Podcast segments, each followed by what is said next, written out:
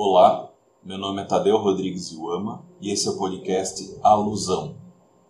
Chegamos no último episódio dessa temporada. O episódio vai falar do capítulo 6, Contextos Históricos, a juventude na década de 1960. Antes de entrar de fato no episódio, eu queria só trazer uma coisa. O livro não acaba nesse sexto capítulo, mas o que vem depois é muito interessante, mas não não acho que caiba um episódio para falar do que vem depois. Então vou só trazer em linhas gerais. Depois do sexto capítulo, a gente tem um apêndice que é maravilhoso do ponto de vista científico, que o Cohen mostra é, as fontes para cada um dos capítulos. E aqui fontes não diz respeito às referências bibliográficas, e sim ao próprio processo de pesquisa. No capítulo 1, por exemplo, entrevistei pessoas dessa e dessa e dessa esfera social. No capítulo 2 eu recorri à documentação desse desse daquele lugar. No capítulo 3 eu, eu achei que era importante fazer uma pesquisa em jornais, etc. Ele fala isso todo o percurso metodológico. Então, para quem vai conduzir uma pesquisa similar a essa, fica a enorme dica de recorrer a esse apêndice como uma, uma discussão sobre metodologia riquíssima.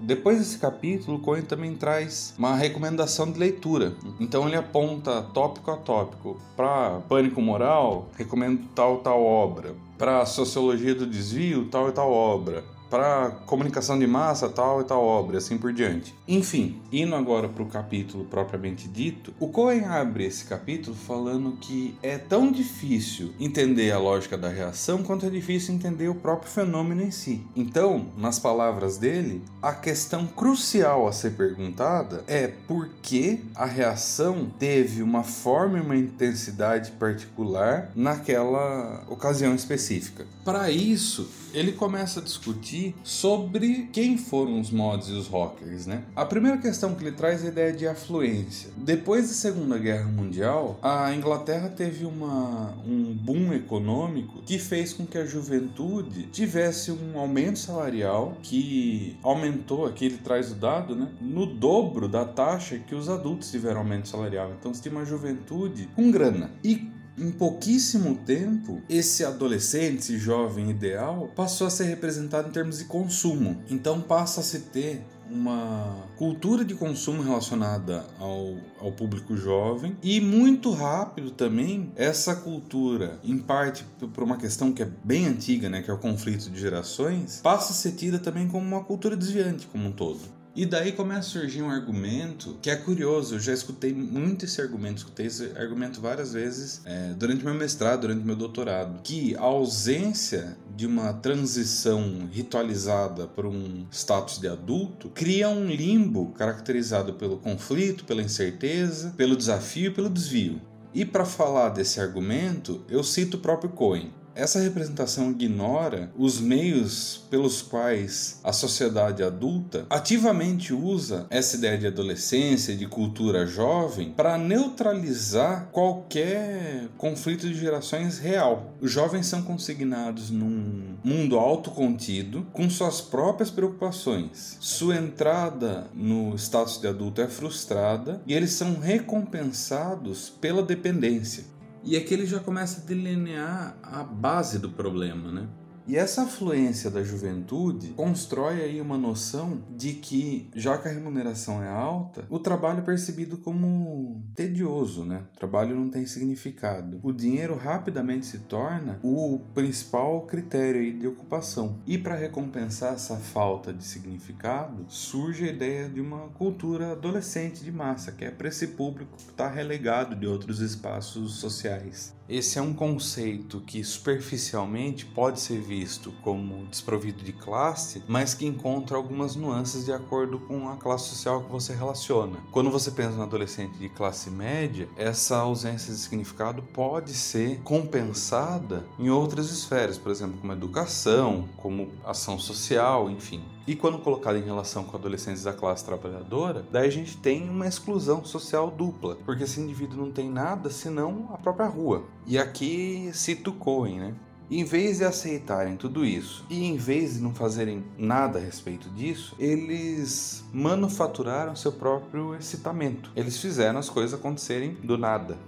E aí ele começa a discutir as origens de fato do, dos dois grupos, né? Os mods são algo, pela descrição do Cohen, que dá para entender como um grupo aí que talvez tenha sido, pela minha interpretação, antecessor dos alternativos de hoje em dia. Então, é um grupo que tem uma distinção interna de classe, né? Tem um grupo que ele chama de extravagante, que é um grupo intimamente ligado com tendência de moda, e um outro grupo que ele chama de hard mod, que seria um grupo mais rústico. É esse segundo grupo que está relacionado aos incidentes das praias, né? E aqui é interessante já entender que existe um, um ecossistema comercial para o qual os mods são interessantes, eles consomem. Então, essa distinção interna do grupo é comercialmente interessante. Tem um mod que é interessante comercialmente, tem um mod que não é interessante comercialmente. E aliás, ele até traz aí a trilha desses acontecimentos, que é My Generation do The Who. The Who é a grande banda aí dos mods e My Generation é a trilha sonora desses distúrbios das praias o que leva a uma sociologia do pânico moral, né? Cohen traz que os mods rockers simbolizaram algo bem mais importante do que o que eles fizeram de fato, né? Eles tocaram em um ponto nevrálgico que era a mudança social que estava ocorrendo na Inglaterra no pós-guerra. Isso conduzia a uma ambivalência, né? Se por um lado as pessoas não queriam aquela austeridade, aquela depressão novamente, elas também tinham, por falta de termo melhor, inveja de uma juventude que estava tendo uma vida tão abundante. Outro elemento sociológico que o Cohen traz, né? É que nesse contexto é particularmente significante o modo como o desvio é associado com um estilo de se vestir. E essas questões de moda tem um marcador social muito forte, né? Que não é só um vestir, é algo que significa algo mais profundo e mais permanente, uma vez que historicamente essas mudanças de estilo têm representado algum tipo de comprometimento ideológico ou algum tipo de movimento, né? Ele traz, por exemplo, o sans-culotte da Revolução Francesa para demonstrar aí como a mudança de vestimenta representa uma mudança de postura social. E ainda sobre essa questão sociológica, o Cohen traz o próprio contexto pelo qual as praias britânicas estavam passando, né? Elas não eram mais um destino preferido para as viagens de feriado. Então essa acusação de que esses delinquentes estavam afastando um público ideal é uma espécie de bode expiatório para um público ideal que estava assumindo de qualquer maneira. Nesse sentido, trago uma frase do Cohen: os mods e os rockers só representaram a epítome dessa essa mudança. Mas ainda assim, eles serviram muito bem a retórica do pânico moral. E essa retórica do pânico moral, cito nas palavras de Cohen: Nós não permitiremos que nossa litoral, nossa área, nossa cidade, nosso país seja tomada por esses hooligans, hips, negros, paquistaneses, enfim, essa é ideia da retórica do pânico moral, algo assustadoramente próximo com nós não permitiremos que o Brasil seja tomado por esses comunistas. E nesse sentido, o pânico moral é uma resposta mais pelo que essas pessoas representam do que pelo que elas fizeram. Caminhando já para o fim, o Cohen não é ingênuo em apontar que é fácil de desfazer isso, né? Mas ele fala que um primeiro passo importante é desmascarar esse processo, né? E uma vez que as coisas de fato sejam expostas, né, e não a representação exagerada que é feita delas, a gente tem a possibilidade de então começar a discutir políticas que sejam tanto mais efetivas quanto mais humanas.